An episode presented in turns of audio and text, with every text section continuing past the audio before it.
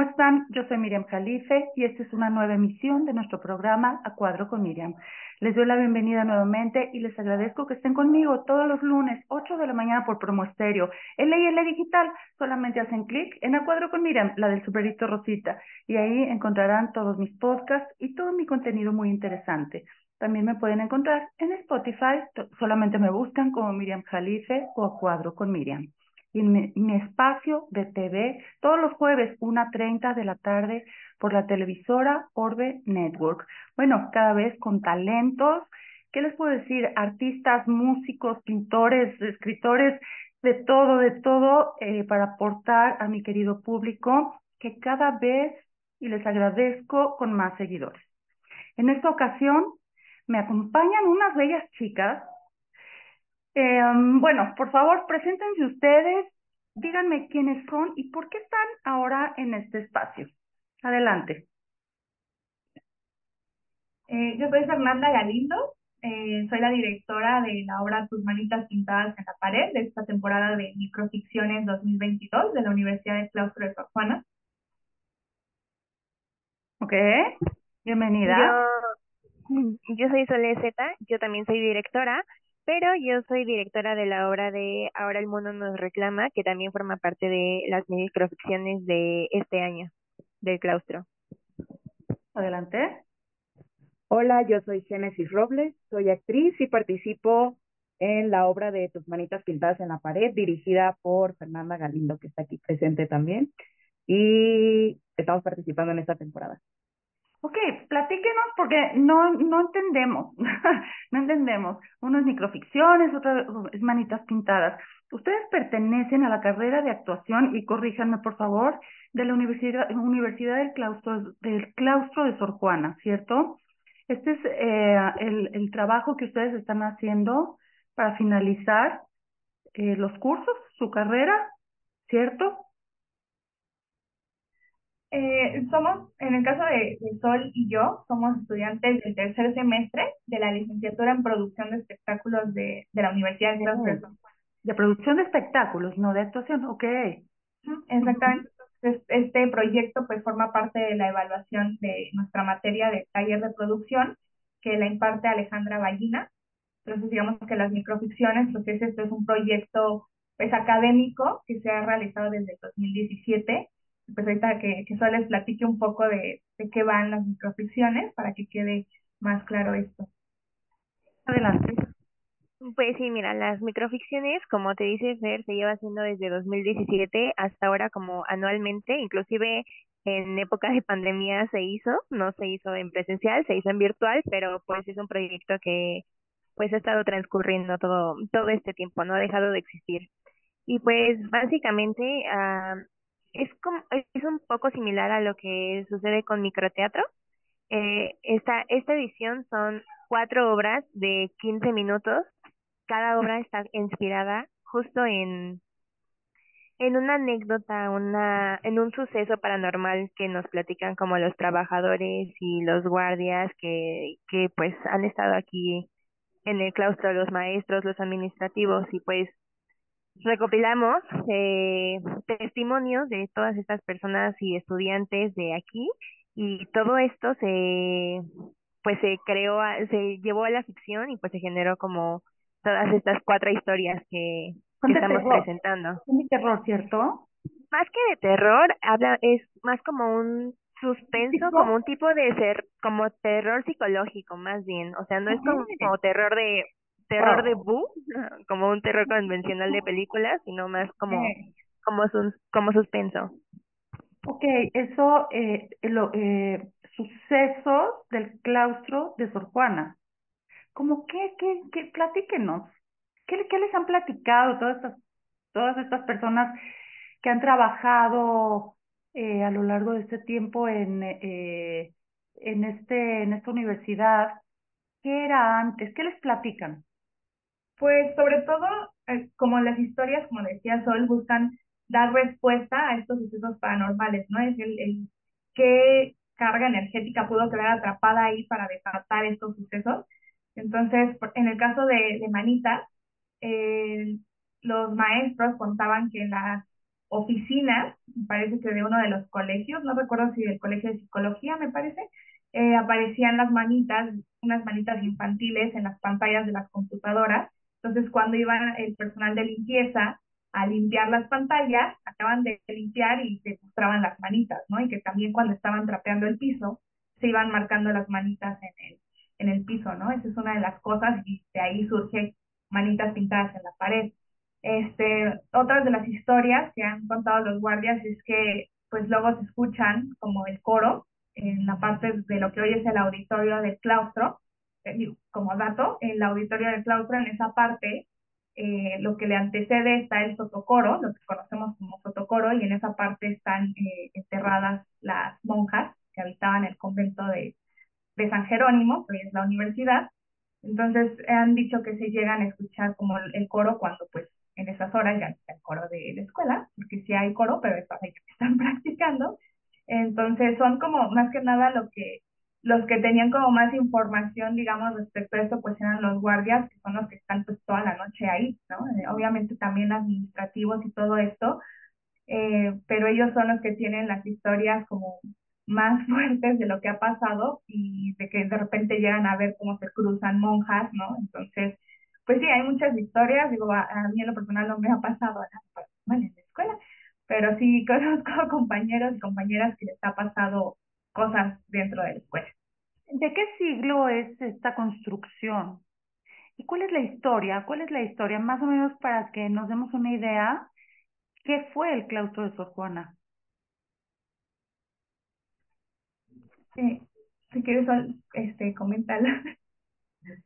Pues, este, no sé exactamente como de qué siglo es, pero eh, la construcción en sí, pero pues un poco de, de la historia, la verdad es que tiene muchísima historia, ¿no? O sea, se conoce como el claustro de Sor Juana porque, como lo dice su nombre, en el ex convento de San Jerónimo, que es este, habitó Sor Juana, ¿no? Es el, es el convento donde la, la mandó este la virreina, donde la pudo meter la, la, la virreina y este y pues justo eso pasó la mayoría de su vida pues aquí enclaustrada. Eh, era un convento de, de claustración, o sea, no era como la orden de carmelitas descalzas que ellas sí podían salir y podían convivir como con el mundo exterior, sino que esta, esta orden que estaba en el convento de San Jerónimo sí se quedaba aquí y no, podía, no tenía ningún contacto. De hecho, eh, como decía Fer, el auditorio Narciso era antes eh, pues la capilla la de, del convento. Y la capilla la parte la parte eh, más como al frente del altar eh, era abierta al público. Y las monjas se quedaban en lo que nosotros conocemos como el sotocoro escuchando la misa pero en realidad ellas nunca tenían como cercanía o aproximación a la gente que venía de exteriores a escuchar la, la, la misa. También pues fue un convento por mucho tiempo hasta que en la época de la reforma eh, pues fue lo, lo que se le conoce como la exclaustración y de parte del Estado los militares entraron a todos los recintos mm, religiosos y sacaron a todas las monjas, a todos los monjes. Fue una etapa bastante violenta, pero pues fue lo que sucedió, ¿no? O sea, las, las despojaron de sus, de sus hogares y las sacaron pues a la fuerza. Eh, fue un sitio militar por bastante tiempo fue un salón de baile, un salón de ficheras, el Esmirna, en la época de los 50. De hecho, hay una película, hay una película que se trata justo del Esmirna, no, no, no recuerdo muy bien cómo se llama, a lo mejor ahorita Fer si se acuerda. Y después del Esmirna fue lo que se le conoce como la vecindad, fue una vecindad de habitaciones, había había panaderías, de hecho una historia de una historia de las que cuentan la, la gente de seguridad y la administración es que donde está la, la biblioteca eh, de repente como por ahí de las cuatro o cinco de la tarde huele a pan de que estaba la panadería ahí. Entonces pues fue eso la vecindad y hasta ahora pues ha sido eso fue en la época de los 60 y por ahí de finales de los 60 inicios de los 70 pues ya se convirtió en la universidad Ok, entonces desalojan a toda esta gente para convertirla en una universidad. Ahí eh, se ven más carreras, ¿verdad? Hay alguna carrera de gastronomía por ahí, ¿verdad? También.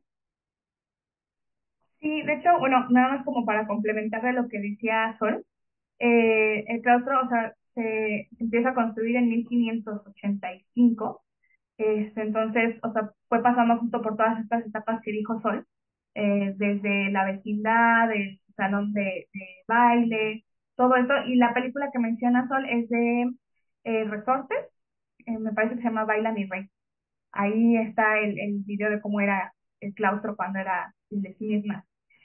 Sí, hay más carreras, está gastronomía, psicología, eh, escritora creativa, que justamente eh, exalumnos de escritora creativa son los que están haciendo el libreto de las microficciones, ¿no? Entonces, justo este proyecto, pues lo que trata de hacer es unir a las demás licenciaturas, sobre todo de escritura creativa, y en el caso de producción de espectáculos, colaboramos con los que están en quinto semestre, que llevan vestuario. Entonces, eso es, eso es lo padre de este proyecto, ¿no? Que podemos unirnos como, como universidad para sacar adelante este proyecto que pues se lleva haciendo desde el 2017 y que se seguirá haciendo para las futuras generaciones, que justo es siempre pues, buscar. ¿Siempre es de ficción? ¿Siempre es de ficción este, este proyecto? Sí, o sea, han tenido diferentes temáticas. No recuerdo exactamente en qué año, pero hubo en una nomisión eh, de cuentos de Edgar Allan Poe. Entonces son como diferentes. Creo que esa fue en el 2018. Ok, en ese año. Ese sí es terror, ¿verdad? Pues sí, también es como terror, pero igual como más que terror es como suspenso. Suspenso. No, pero como terror psicológico. Ajá. Bueno, y platícanos, entonces, ¿en dónde se presentan? Eh, ¿Qué es esto de, de, mm, es como teatro en corto, ¿no? ¿Cuánto dura cada puesta en escena, cada obra? ¿15 minutos? Aproximadamente sí. ¿Perdón?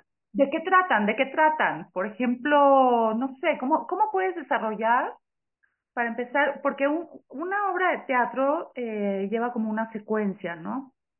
El inicio, el desenlace, todo, ¿no? Le tienes que mostrar al público de qué se trata, quiénes son los personajes, en qué época. ¿Cómo, cómo narras esto o cómo lo interpretas en 15 minutos? Sí, bueno, es la verdad es que es un, reto, porque justamente el libreto pues, tiene que estar como adaptado a que, a que se pueda hacer en este tiempo. Eh, lo que pasa con, esta, con estas microficciones en este año, o sea, contándoles un poquito de qué va, eh, el público se integra, es un recorrido, es un espectáculo inmersivo. Entonces, eh, aproximadamente por recorrido son 20 personas las que entran entonces, este año es como si estuvieran capacitando a estas personas, al público, para ser guardias de seguridad de la universidad. Entonces, van dando un recorrido por toda la escuela y durante su recorrido empiezan a pasar cosas paranormales y después viene como la respuesta al, al suceso paranormal. Entonces, ahí es donde entran estas historias. Ahora el mundo nos reclama, tus manitas pintadas en la pared, la casa de todos y No dejaré los estudios, ¿no? Que son las cuatro obras que conforman esta temporada.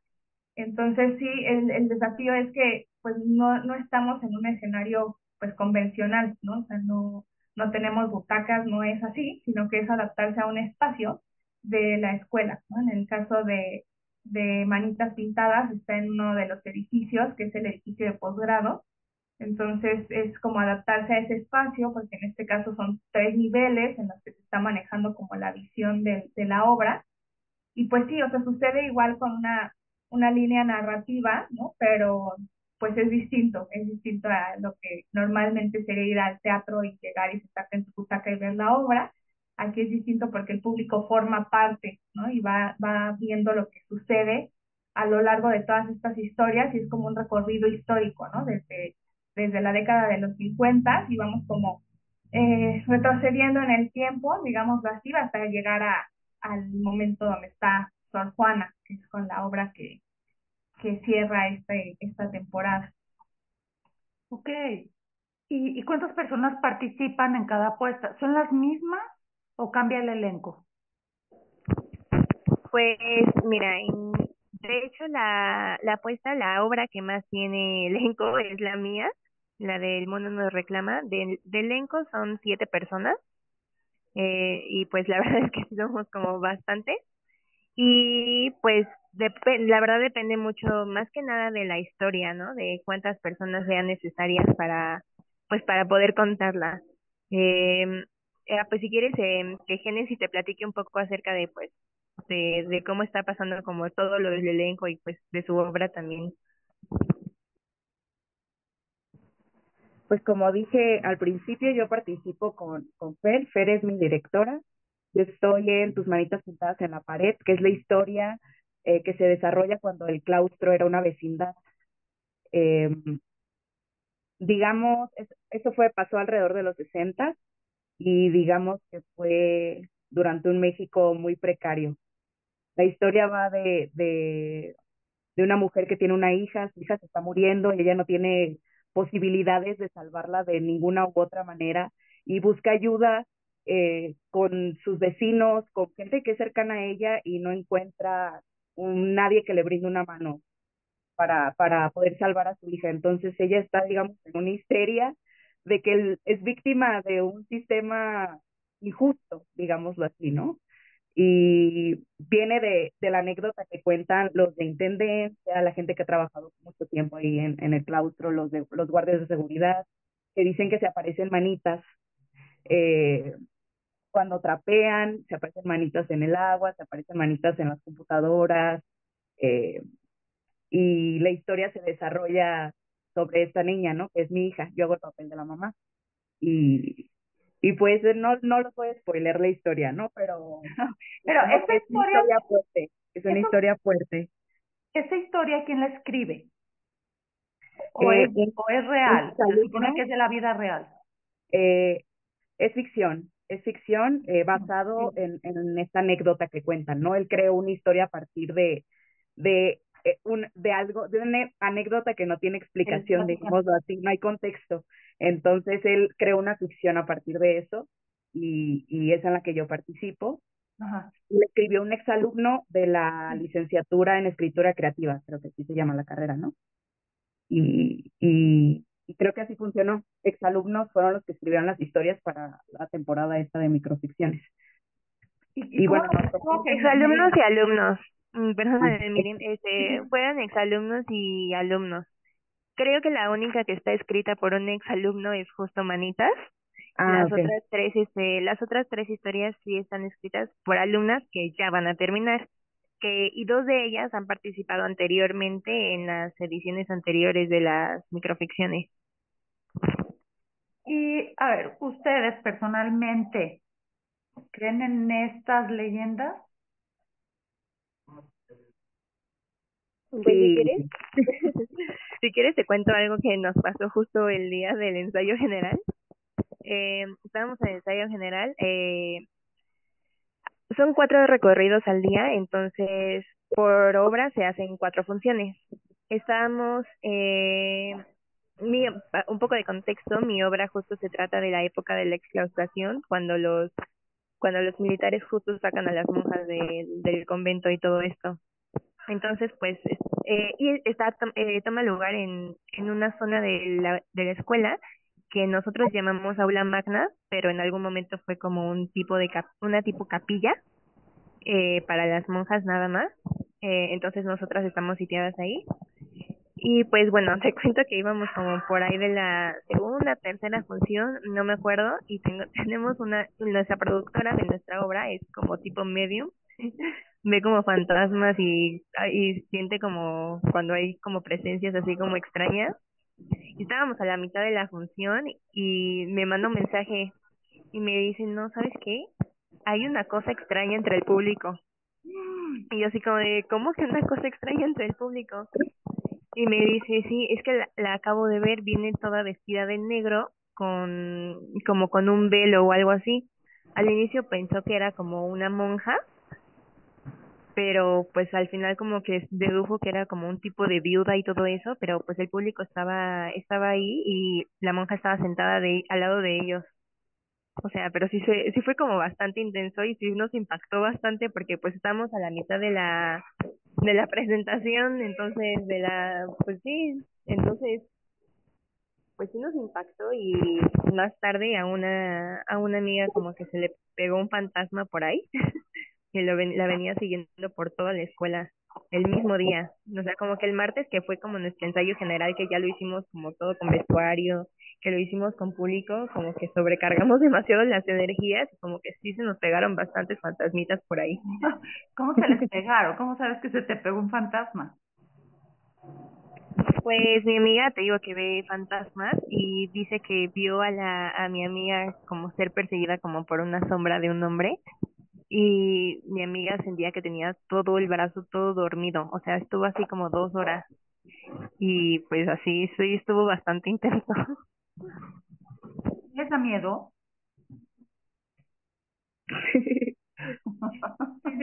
que el claustro de, de, digo, del día es muy impactante porque aparte la, la arquitectura es muy bonita, ¿no? O sea, es un lugar muy bonito, pero de noche, pues sí impacta mucho porque aparte para las microficciones la, la luz no es igual, o sea, no está iluminado de igual forma que si hubiera clases, ¿no? O sea, la luz es más tenue, de hecho utilizan en las lámparas filtro de color rojo, entonces el hecho de verlo de color rojo, iluminado, y que no tiene la misma intensidad de luz con la que estaría normalmente, pues sí, sí impacta mucho y la verdad es que el, la carga energética que tiene el edificio y en sí la zona en donde está, que estamos hablando del centro histórico, ¿no? Entonces, pues es, es pesado, sí se llega a sentir esas vibras y no sé si fue justo el martes que hubo luna de sangre esto que, que pasó y nosotras aquí haciendo nuestras microfisiones.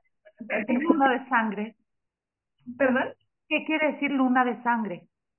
Es que la luna me parece cambia como el, color en el que por la cuestión del sol y todo esto eh, y hubo una eh, hubo esto, ajá Ah, este, y nosotras ahí haciendo nuestras, nuestras microficciones con esto, que aparte se supone que hay una, pues la vibra cambia, ¿no? Es diferente. Y sí, o sea, nos contaron justo eso que les pasó a Sol y que a su equipo. Entonces, a, a mí no me ha pasado nada. De hecho, hay una parte en el patio de la fundación, que es el primer lote de terrenos que les dan a, a las monjas, a la orden de las Jerónimas esa parte, los baños, a mí siempre me, me dan mucho miedo esos baños. Están muy oscuros ya en la noche y se siente una vibra pesadita. Eh, nos pasó a una compañera y a mí, o sea, digo, puede ser cuestión de, que haya fallado ahí el baño, pero no vamos solas, o sea, no nos gusta ir solas al baño, vamos como acompañadas. Iba con una de mis compañeras y en los baños no nos habíamos fijado que estaban vacíos porque una de las puertas estaba cerrada y nos estábamos lavando las manos, se abrió la puerta de ese baño y se jaló el inodoro y no había nadie adentro, ¿no? Entonces fue muy, fue muy extraño porque siempre pasan cosas así en ese baño. Entonces creo que una de las cosas que, que nos, nos decíamos cuando empezó esta temporada de microficciones es que como íbamos a acabar justo muy tarde, porque salimos pues por ahí de las 10 de la noche, entre que terminamos de desmontar y todo esto y que a veces nos quedamos a alguna reunión, eh, pues es como ir todas juntas, ¿no? Porque sí, sí apantalla mucho el claustro ya de noche y cuando se empiezan a apagar, por ejemplo, el auditorio de noche no se ve absolutamente nada, entonces da muchísimo miedo estar en esta parte. ¿Cómo deciden el tema? ¿Por qué, ¿Por qué decidieron tomar este tema? Tomar el tema de la historia del claustro, todos estos temas como místicos, como misteriosos, y, y ponerlos en escena. ¿De quién surge la idea? ¿Cómo surge? Mira, en realidad los temas no los elegimos nosotras como tal, la, los eligen las autoridades del colegio. Entonces, o sea, los eligen los maestros, las directoras y todo eso. Me, perdóname, me dijiste que ya había sido de ficción, pero con este tema también, ¿ya lo habían hecho con no. este tema? Ok. No, no, no, mira, te, te explico un poquito más a profundidad. Este año en específico se eligió ese tema porque justo es como el primer año que se vuelven a hacer presenciales, ¿no? O sea, se, se, han hecho, se hicieron dos años, pero pues virtualmente y un poco este año es ahorrar la historia del edificio y la historia y ahorrar a, a los trabajadores del edificio de, de la escuela, ¿no? Entonces, por eso decidieron hacerlo de historias que suceden, de cosas que suceden en el edificio que le han pasado a la gente. Anteriormente estábamos ligados con los primeros años estaban ligados con las lo que se conoce como jornadas académicas de, de la universidad y cada año las, las jornadas académicas tenían como un tema o un artista como específico, entonces ya a partir de eso nosotras hacíamos nuestro espectáculo, bueno, los semestres anteriores, ¿no? Eh, pero pues ahorita ya, ya nos separamos de los de las jornadas académicas y ya es un ya, ya es un espectáculo totalmente independiente de ellos, pero pues sí, al final de cuentas no son las alumnas las, las que eligen la, la temática, son los directivos.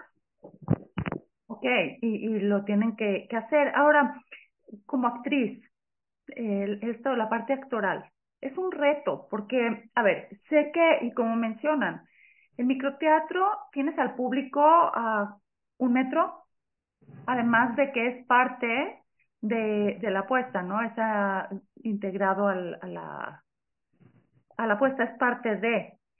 En un teatro normal, tú te pones en un escenario y el público pues está en las butacas, tú estás a otra a diferente distancia. Aquí estás con el público, casi casi los hueles, ¿no? Entonces, eh, creo que también es un reto, ¿o es más fácil? No, pues digamos que el proceso es diferente, ¿no? Porque hasta el, el espacio cambia, no, no tienes esta barrera donde separas al público de, de tu ficción, ¿no? Aquí todos son parte de todo y tú también eres parte del mismo espacio. Por ejemplo, hace rato que estaban platicando, ¿no? De, de, de esta energía que, que guarda el claustro. Eh, es súper interesante, al menos con, conmigo como actriz, eh, empezar a, a construir personajes dentro de ese lugar porque hasta el olor, la sensación del, del el mismo piso, cómo pisas es distinto, cómo te paras, pero te da, te da hasta el mismo contexto, ¿no? Te da, te da mucho, te da mucho para construir y es, es muy padre. Eh, al menos nuestra ficción se desarrolla, creo, en la parte más nueva de, de la universidad, pero pues es una vecindad. Entonces tú, tú tienes que, que aprender al público también de alguna manera invitarlo a decirle, mira, este lugar es una vecindad. Como yo como actriz, ¿qué tengo que hacer para que ellos de verdad me crean que yo estoy en una vecindad y que yo estoy buscando a mi comadre, ¿no? Comadre, comadre, necesito esto. Entonces hicieron tendederos, eh, que unos guacales por ahí, tal cual, eh, el cómo se, cómo, cómo pintan todo un espacio que no es el lugar de la ficción, pero queremos que lo sea. En parte ha sido por los actores, creo, y, y por la dirección, por supuesto, porque la visión de la directora es súper importante, eh, porque de ella partimos nosotros para crear ahí y, y, e involucrar al público, que se sienta diferente, que sea una experiencia totalmente diferente. Es teatro, pero ¿qué, qué, qué, qué más? ¿Qué más posibilidades hay para hacer teatro? Entonces se me hace interesante que el público pueda vivir la experiencia de este recorrido cultural, digamos así, por el claustro, conocer el espacio del claustro, conocer ficciones que tal vez se puedan involucrar mucho más en la historia de, del lugar de que no solo fue un convento, ¿no? También sucedieron más cosas ahí que, que no sabíamos. Yo antes de llegar allá al claustro no sabía todo lo que todo lo que había sucedido, que había sido un salón de baile, que había sido una vecindad. Entonces, ¿cuántas cuántas almas, cuánta energía no se guarda, guarda ahí y, y qué padre poder vivirlo como actriz y, y también que el público lo pueda percibir de una u otra manera. Eh, eh, fíjate, qué contraste de energías, ¿no? Primero el convento y luego eh, pues se habla de que las monjas no eran muy bien tratadas, ¿cierto? No quiero imaginar la manera en que las desalojaron, etcétera, con, tan, con abusos, todo esto, ¿no? Todo lo que pasaba por, el, por ellas a nivel individual, ¿no? A nivel personal. Cada una de ellas era una historia, una vida, ¿no? Una frustración, un deseo, libertad, etcétera. ¿De qué manera mueren? De hecho, justo eh, ahora el mundo nos reclama, nos, nos habla un poco de eso, ¿sabes? De, de cómo ellas están lidiando con lo que les va a suceder. Cómo, cómo ellas están reaccionando al saber que ya las van a sacar de su hogar, ¿no? Y un poco del conflicto interno que ellas tienen de que no se quieren ni qué van a hacer porque se tienen que ir, pero también un poco de parte de los militares, porque pues al final de cuentas era una época, todavía, pero en esa época más, que pues la mayoría de la población de México era muy religiosa y los militares, eh, los más que nada los soldados, que son quienes menor rango tienen dentro de la milicia, eh, pues eran agarrados de los pueblos, de los barrios y pues eran metidos a la fuerza al ejército, ¿no? Y pues justo en los pueblos y en los barrios son en los lugares donde gente con más, que, que la gente más religiosa está, ¿no? Entonces también ellos un poco están siguiendo órdenes ah, del ejército que tienen que despojar a las monjas, pero pues al final de cuentas ellos no quieren porque va en contra de sus creencias. Entonces es un poco esto de, justo de presentar el, el conflicto interno que tienen tanto los militares como las monjas. ¿Por qué, eh, ¿por qué se decide desalojar a las monjas y, y cambiar el giro de, de, este, de estos cimientos? Pues en realidad fue una decisión que tomó el presidente, en esa época fue, era Benito Juárez, mm. me parece. Entonces, este, fue justo en esa parte de... Ah, ok, ok. ¿En qué año estamos hablando que desalojaron y todo eso? Mil, ay, no, no sé muy bien, mil ochocientos. Ah, ya, ok, ok, perfecto. Claro, porque aquí todo era en contra, claro, porque Benito Juárez pues estaba en contra de todo esto. En sí, justo, él, creía demasiado en la separación de iglesia-estado, entonces creía que todos los lugares, todos los espacios públicos, como, como las iglesias no pagaban un, lo que se le sería ahora como un tipo de impuesto para poder tener y poder permanecer en el lugar, eh, pues él estaba como muy en contra de todo esto, separa la iglesia del Estado y despoja a las monjas que no estaban pagando una renta, ¿no? que, también para él era lo correcto. En todos los ámbitos siempre hay intereses, ¿no? Tanto del lado religioso como del lado del gobierno, etcétera. Cada quien siempre busca sus, sus intereses, ¿no? Ok, entonces despojan a estas monjas, pero quizá muchas de esas monjas no querían ser monjas. Así como mencionas que a estos eh, eh, soldados los recluían eh, en contra de su voluntad, quizá también alguna que otra monja este, pues, pues la, la encerraron, ¿no? Y le tuvo que ser monja en contra de su voluntad. Quizá, quizá no. pues eso en realidad, ¿no? Eso en realidad pasó y sucedió. Ajá. Eso sí pasó, sí sucedió, pero más como antes, como en la época de Sor Juana, ¿no? Que era o te casas o te vas al convento. Okay. Entonces, esa eran las únicas dos opciones que tenían las mujeres de esa de, de esa época. Entonces, no les quedó de otra. Más en la época donde donde la, la exclaustración y todo esto, eso ya no sucedía tanto. En realidad las monjas sí estaban ahí porque porque querían ser monjas. Pero pues eso no eso no las exime de pues dudar de lo que creen, ¿no? Y del, de todo lo que todo lo que han aprendido, ¿no? Y pues eso también se exhibe un poco en El mundo no reclama. Claro. Y entonces, fíjate, hablábamos de los contrastes y, y posterior a esto, un eh, salón de bailes, ¿no? Y posterior, etcétera. Entonces, ya estamos hablando de las energías.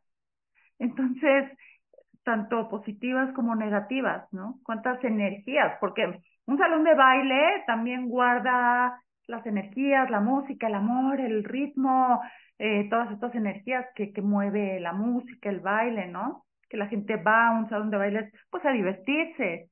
Y sí, sí se quedan estas energías en las paredes, ¿no? Entonces, ahora sí que si las paredes pudieran hablar, ¿cierto?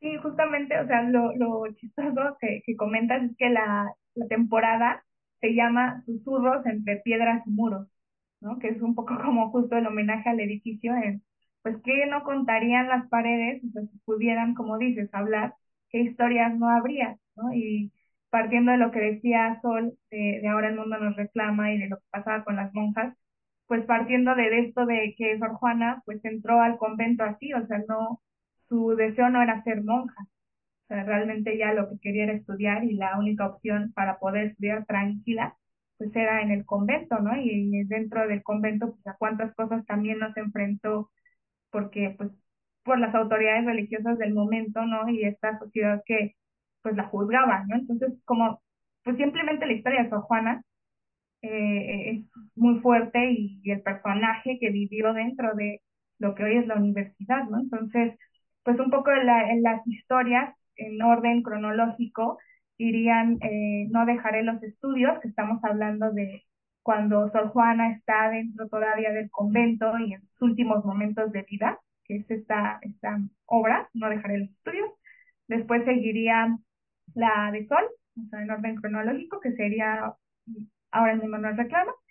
Este, después seguiría eh, La Casa de Todos, que es en la década de los 50, cuando el, el claustro era Esmirna, este salón de baile. Y después estaría Manitas, que es eh, en la década de los 60, cuando es vecindad, ¿no? Entonces, ¿Cómo se, llama, ¿Cómo se llama esta carrera? Perdóname, perdóname. ¿Cómo se llama esta carrera? Producción de espectáculos. ¿Y por qué teatro? Pues es algo muy curioso de la carrera, o sea, sí eh, está como enfocada principalmente al teatro. Sin embargo, eh, dentro de nuestro plan de estudios, en cada semestre vamos viendo una disciplina. O sea, en el semestre anterior llevamos teatro, en específico de la materia, eh, pero conforme vamos avanzando vemos también danza.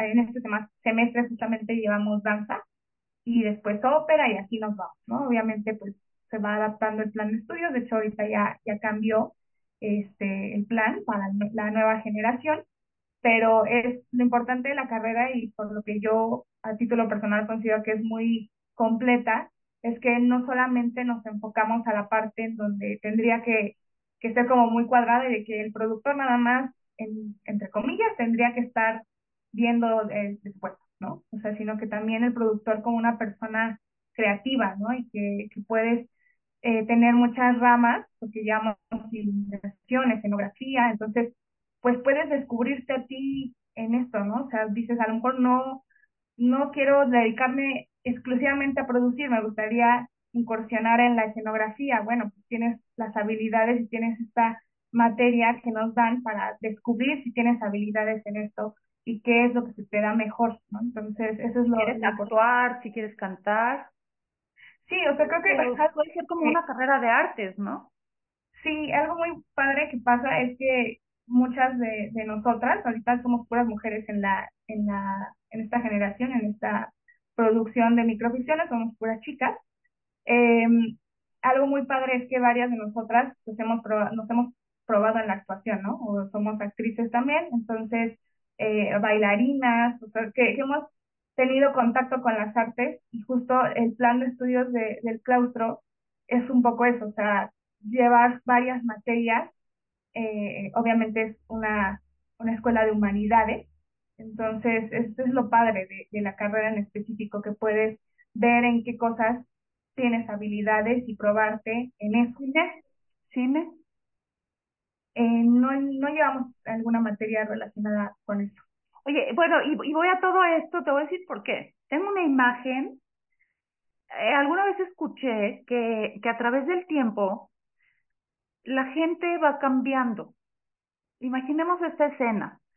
La gente en épocas de, del siglo XVII, del siglo XVIII, del siglo XIX, sus vestimentas, sus creencias, su cultura, Después, pues llega el ejército, eh, cambia el giro de, esta construcción, va pasando el tiempo, la vestimenta de las personas de esa, de esa época, etcétera, ¿no? El salón de bailes, la película de resortes, ¿no? Entonces valdría la pena, eh, eh, escuché esto, la gente, a través del tiempo la gente va cambiando, pero los edificios se quedan, las construcciones se quedan. Si tú ves una película de 1930 en la calle de Isabel la Católica, quizás sean los mismos edificios que hoy en día, lo único que cambia es la gente, ¿no? Entonces valdría la pena hacer, eh, como recapitular toda esta historia en imágenes. ¿Cómo ha sido la, la imagen de las personas que han pasado a través de la historia? Simplemente ustedes. Ahorita estamos en un Zoom. ¿Cuándo se imaginaron en aquel siglo que íbamos a hacer un Zoom en cuanto a su fin de cursos, ¿no? Su presentación de fin de cursos. ¿Cierto? Sí, justa, justamente algo muy padre de las microficciones es que el vestuario y todo esto está obviamente ad hoc a la época en la que sucede, ¿no? Entonces, en, en el claustro, en la parte, en la entrada que está en San Jerónimo, porque hay una entrada en San Jerónimo y otra sobre Izazaga, eh, en esa entrada hay fotos de cómo estaba el claustro y de todo su proceso de reconstrucción, ¿no? Entonces, creo que justo como alumna, o sea, yo, yo no le había prestado atención cuando entraba a, las clases hasta, hasta este año en el que nos dieron un recorrido histórico a nosotras como alumnas y el verlo estaba en ruinas, o sea, esa es la realidad, que el claustro estaba en, en malas condiciones porque el, el, el patio del Gran Claustro, que es el primero que, por, entrando sobre San Jerónimo, es el primero que, con el que se van a encontrar, eh, ese patio era un, un estacionamiento. ¿No? Entonces, ver cómo estaba en la construcción y tenemos por ahí una foto de cómo era la entrada al, al Esmirna, creo que es algo muy padre porque pues una lo ve ahorita como universidad, pero pensar en, pues, cómo había, cómo habrá estado, ¿no? O sea, qué, ¿Qué, qué pasaba en, en, otras épocas, en otra uh -huh. época, en ese espacio? Es que mira, siempre todo lo damos por un hecho, como tú dices. Yo entraba y veía las fotos, ah, pues está padre, ¿no? Pero cada foto guarda una historia, un recuerdo, ¿cierto? Y, y, y es muy interesante siempre indagar, pues, eh, en la actualidad, cómo llegamos a esto. Todo, todo tiene una historia, todo tiene, ¿cierto? Y, y ya hoy en día, pues lo damos por un hecho, ¿no? Llegamos, nos estacionamos, entramos, eh, vamos al aula, ¿cierto? Pero todo lo que ha de haber pasado por ahí. Es muy interesante. De hecho, justo algo que nos dimos de cuenta eh, un día que veníamos caminando justo de recoger los vestuarios, es que no nos, lo que dices, no nos damos cuenta del impacto que tienen los lugares, ¿no? Y a la gente y pues en nuestros alrededores. Veníamos justo sobre caminando sobre San Jerónimo y atrás del claustro hay como muchos restaurantes, como muchas tienditas y cosillas así y hay un edificio en particular que justo se llama El Esmirna, porque daba, porque daba, daba vista al Esmirna en los, en, en los 50, se veía desde ahí el Esmirna. Que lo que dices de que sí fue un salón de baile, pero no era un salón de baile de, de, de danzón, ¿no? O sea, era okay. un salón de baile de, de ficheras, era un, sí, no, o sea, no me gusta decirlo así, pero sí era un prostíbulo. O sea, en el claustro de Sor Juana, ¿después fue un prostíbulo? Sí, el Esmirna fue un, un prostíbulo. Wow. Ok. Le hubieran cambiado el nombre. ¿No? Sí, es un poco irónico, ¿no? Que claro. fueran de monjas y se volviera un, un lugar de ficheras. Sí. Oigan, bueno, pues yo les deseo mucho éxito. ¿Ya se están presentando o apenas van a comenzar con estas presentaciones?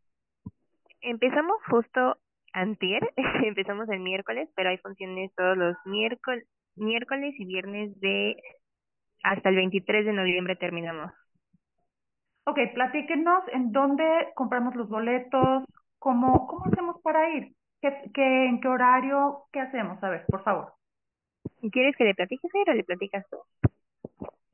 Eh, a ver, lo comento, este, hay un link de para reservar los boletos eh, estamos tratando de abrir justamente otra otra fecha, otras funciones, porque digo, con, a mucho orgullo lo decimos, que se, que pues volaron los boletos en la, en cuanto se mandó el link, los boletos rápido, en cuatro horas ya se habían agotado, entonces estamos viendo esta posibilidad, hay lista de espera, entonces la recomendación es que el día de la, de la función en la que quieran este, asistir, pues se lancen al claustro, y como está esta lista de espera de las personas que pues no alcanzan a llegar, en ese momento, pues si no llega esa persona en esa función, en el horario que había pedido, la persona que está esperando puede pasar, ¿no? Entonces, eh, vamos ¿Pero ya están vendidas todas las funciones? ¿Ya están saturadas? Sí. Okay. Ya, se, ya se agotaron bueno, las... entonces tienen, tienen que extender temporada. Sí, estamos buscando justo abrir otra otra fecha, otro horario de, de función, este, porque pues sí volaron los boletos, pero las funciones, o sea, los horarios son seis, seis y media, siete y siete cuarenta y cinco. Entonces, en la función en la que deseen entrar, o sea, está esta lista de espera, porque pues obviamente por la cuestión de dónde está ubicado el, el claustro, pues es a veces caótico Ah, llegar. Entonces, Yo compro mi boleto y no es para las cuatro obras. Sí, es, es gratuito. En la entrada es gratuita, lo único que Ah. se pide es este, cooperación eh, voluntaria al finalizar el recorrido. Este, y es para las cuatro obras, es digamos el recorrido completo. Este, y ya, o sea, ese, ese es el punto, ¿no? Pero Cada media ahorita- hora inicia una. exactamente. Ok. Ok, ¿y cuál es, cómo accedemos a ese link si, si es que se extienden o si queremos? ¿Cuáles son sus redes sociales? La, Pues- cada una, si quieres, la dices tú, ¿no? Sí, eh, la, el link se publica más que nada a cada rato en la, en el Instagram general de todas las microficciones, que son, que se llama Microficciones Claustro. Eh, así, así pues las encuentran en Instagram. A ver, Eh, las voy a buscar, ¿ok? Ajá, adelante. Tiene una, tiene una foto de perfil de Sor Juana, literal. Ok, Eh, esas microficciones claustro, después de El mundo nos reclama es ahora punto el punto mundo punto nos punto reclama. ok, nuevamente. Ahora punto el punto nos punto reclama. Eso, eso es una página también en Instagram, en Instagram. Si quieres te las anotamos mejor todos. Ah, sí, ya te la están anotando Fer este, A ver. aquí en el chat porque sí son son cinco páginas, son cinco Ah, ok, perfiles distintos, Entonces, entonces- manera para yo poder este, ponerlas en el- la publicación del programa, cuando yo promocione este programa, ponemos estas, eh, estas ligas para que la gente se pueda conectar y que también lo siga, las siga en redes. Es Microficciones Claustro, es la primera, en esa yo ya las estoy siguiendo. Y, y bueno, pues, eh, pues felicito a todas, las, son puras mujeres, ¿verdad? Puras mujeres. Pues las felicito, realmente, felicito a todas por este proyecto. Eh, es, es solamente los miércoles, ¿verdad? miércoles y viernes. Miércoles y viernes. Ok, pues, pues yo voy a hacer todo lo posible por ir a verlas, eh, aunque no tengan boletos en el link, a ver cómo me, me cuelo, a ver, aunque ya tenga Pues ojalá, ojalá y te puedas lanzar hoy a las 7. Eh, Eh, es probable que hoy, que si puedes el lanzar de hoy a las 7, eh, es probablemente, es probable que sí encuentres boleto Eh, a esa bueno, hora. bueno, le, le platico a nuestro público, este programa es grabado, se transmite los lunes a las 8 de la mañana, pero hoy es viernes. Y los viernes yo tengo función en Alicia de las Maravillas del Borderline en el Teatro Centenario Coyoacán, así es que no podría, pero voy a hacer todo lo posible por ir eh, en algún momento. Las felicito nuevamente, tendrán mucho éxito, ojalá se extiendan para que pues están teniendo este éxito. Y, y algo eh, muy importante, que la gente, yo siento que la gente eh, tiene ese deseo de ir a, asistir a teatro, cine, espectáculos, eh, como que la pandemia nos hizo un efecto raro, que, que queremos salir, ¿no? Todavía tenemos ese efecto. Entonces, eh, creo que ahora se está valorando más el arte, creo que ahora se valoran más muchas cosas que antes volvamos a lo mismo, antes lo dábamos por un hecho y la pandemia nos trajo muchas enseñanzas. Y sí, creo que la gente quiere estar, quiere salir, quiere divertirse, quiere asistir a muchos lugares. Y, y pues sí, ojalá se puedan extender y van a tener mucho éxito. Muchísimas gracias. Con todo gusto, ¿quieren dar sus redes sociales personales? A ver, yo empiezo. Estoy como Fernanda Galindo, bueno, guion bajo, Fernanda Galindo, guion bajo. Así igual lo anoto en el chat y las, las demás. guion bajo, Fernanda Galindo, guion bajo. También ahí te pueden preguntar acerca de, de todo esto para tener mayor información. Adelante, Sol. Yo estoy como Sol EZ guion bajo 01. Sol E Z guion bajo 01. Génesis. Yo estoy como Génesis Raboites. Génesis R. Aboites. Eh, Me pueden seguir si quieren. Sí. Buenísimo. Pues bueno, nuevamente les agradezco que hayan estado eh, aquí en este espacio y ojalá las pueda ir a ver y bueno, son bienvenidas siempre. Muchas gracias por el espacio, Miriam. Gracias, con todo gusto. Muchas, muchas gracias. Bienvenidas. Ahí nos estaremos viendo. Sí, yo agradezco a toda mi audiencia que nos hayan acompañado en esta emisión. Los quiero mucho. Gracias.